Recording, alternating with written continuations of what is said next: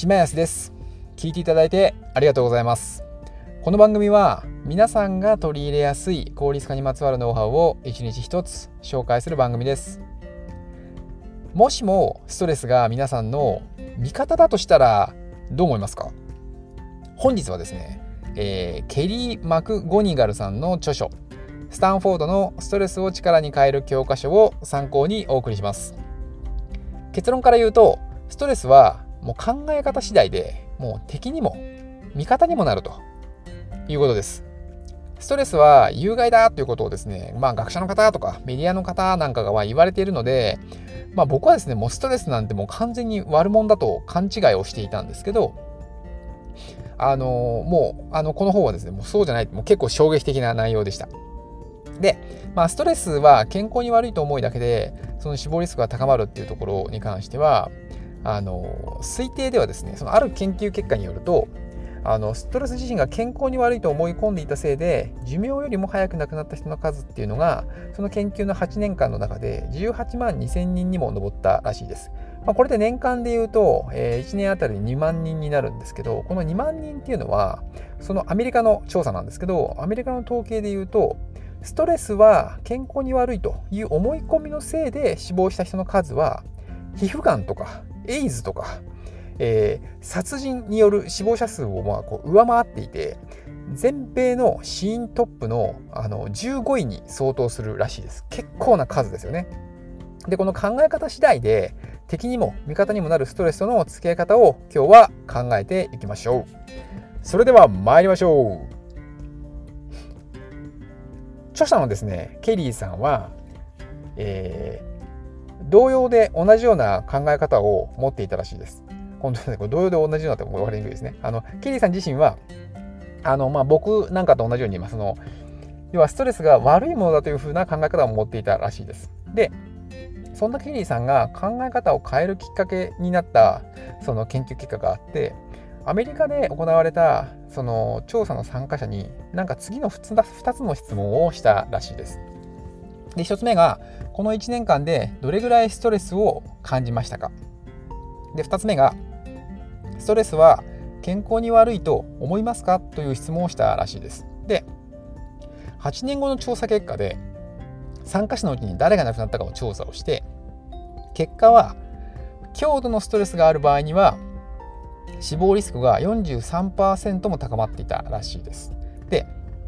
ただですねこの死亡リスクが高まったのはその中でもストレスは健康に悪いと考えていた人たちだけだったらしいですね。でストレスは健康に悪いと思ってなかった人たちは死亡リスクの上昇が見られずにむしろストレスがほとんどない人たちよりもリスクが低かったということです。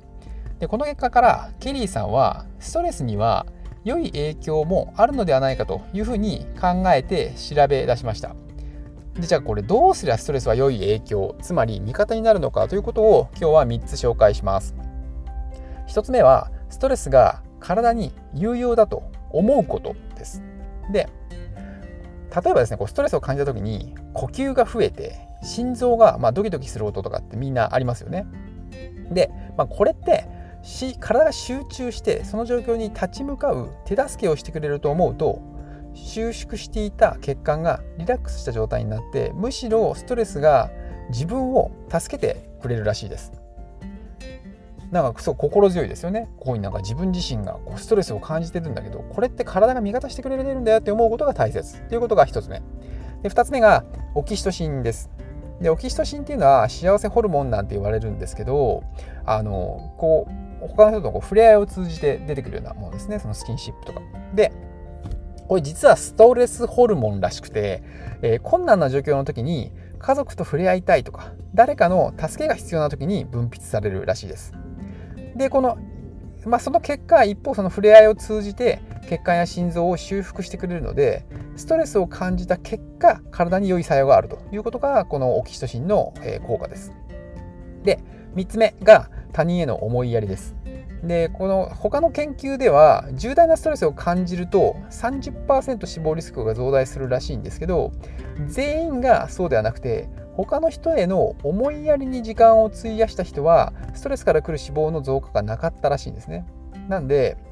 もうこれを聞いてですね、もう僕自身はこうストレスがもう悪いものだ、悪いものだと思い込んでいたんですけど、その前提で付き合うことが、こう、まあ、その悪いこと、悪いものとして付き合うもの、付き合い方を考えるっていう方がこう大切だと思っていたんですけど、本書はですね、その考え方を180度変えるものでした。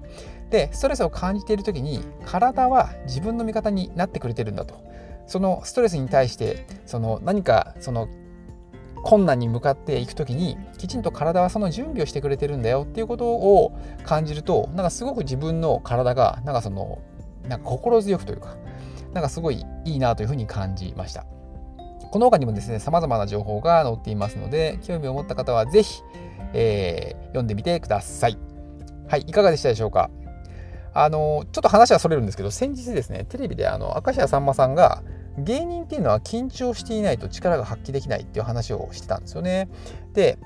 今日のストレスの話に結構通じるなと思っていて緊張感自身が自分を助けてくれて自分の能力をより引き出してくれるっていうことなのかなというふうに自分は理解しましたストレスを多くの皆さんが味方だと思えるようになってくれると嬉しいですはい、この番組ではですね、引き続きめんどくさがり屋でもできる効率化のノウハウを一日一つ紹介していきます。引き続き聞いていただけると嬉しいです。それじゃあまた。